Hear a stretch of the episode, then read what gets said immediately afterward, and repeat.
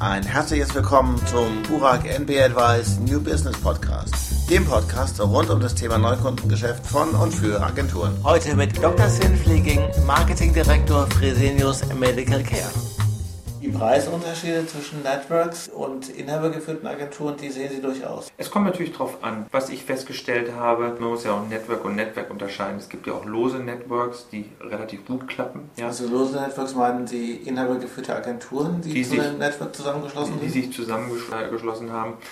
Und wenn ich jetzt in den Bereich der Marketingagenturen gehe, da ist ein relativ großer Konkurrenzkampf in den Länderverbänden. Und da ist meine Erfahrung, dass Partneragenturen, die eher lose zusammenarbeiten, doch effektiver arbeiten oder näher am Kunden dran sind. Aber bei diesen zu einem losen Netzwerk zusammengeschlossenen Agenturen haben Sie doch aber auch das Problem, dass wenn Sie sozusagen diesen Auftrag hier nach Deutschland vergeben und die Agentur soll mit, seiner, mit ihrer Partneragentur in Frankreich zusammenarbeiten, mhm. gesetzt den Fall in Frankreich, diese Agentur Kunden, der mit Ihnen im Wettbewerb steht, dann wird, werden Sie das nicht durchsetzen können. Aber bei der Network-Agentur könnten Sie ja durchaus noch auf unterschiedliche Standorte in einem Land erreichen. Mhm. Absoluten Vorteil. Also was wir so machen, wir geben eine Empfehlung an die Tochtergesellschaften, aber die arbeiten mit den Agenturen zusammen, mit denen sie gute Erfahrungen gemacht haben. Es kommt ja immer darauf an, was für einer Funktion sie sind. Also wir sind hier eine Headquarter-Funktion. Wir bereiten Kampagnen für den europäischen Raum vor und rollen die dann innerhalb Europas aus. Unsere Lead-Agentur stellt uns alles in High-Resolution Data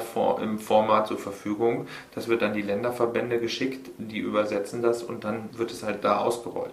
Wenn eine Agentur zu Ihnen Kontakt sucht und die sagen, Sie möchten sich mal vorstellen, was sind das in der Regel für Agenturen? Oh, es sind ganz unterschiedliche. Also es sind natürlich mal kleine, mal mittlere, mal große. Ist den Agenturen denn bewusst, dass sie ein spezielles Know-how brauchen? Die wissen genauso, worauf, worauf sie sich einlassen. Okay. Und wir haben auch ja, keine besonderen Anforderungen. Wir haben Anforderungen, was die Kreativität selbst angeht oder die Ideen, wie man uns unterstützen kann, und unsere Produkte zu vermarkten.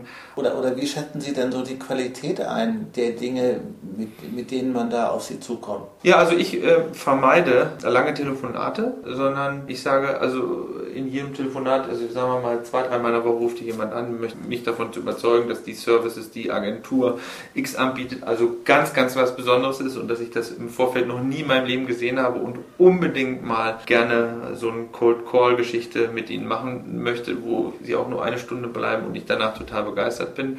Darauf lasse ich mich nicht ein. Also die wollen Ihnen eine Agenturpräsentation zeigen. Genau. Das und sind die meisten Leute, die das so machen wollen. Ja, das sind die meisten Leute, die das so machen sollen und ich sage ganz offen und ganz ehrlich, okay, momentan Bedarf, momentan kein Bedarf. Wenn der Ansprechpartner relativ kompetent ist und ich das Gefühl habe, Mann, da ist vielleicht was dran, was der mir erzählt, dann sage ich nicht, ja, ihr könnt mal gerne vorbeikommen, sondern sage ich, schicken Sie mir eine Präsentation zu.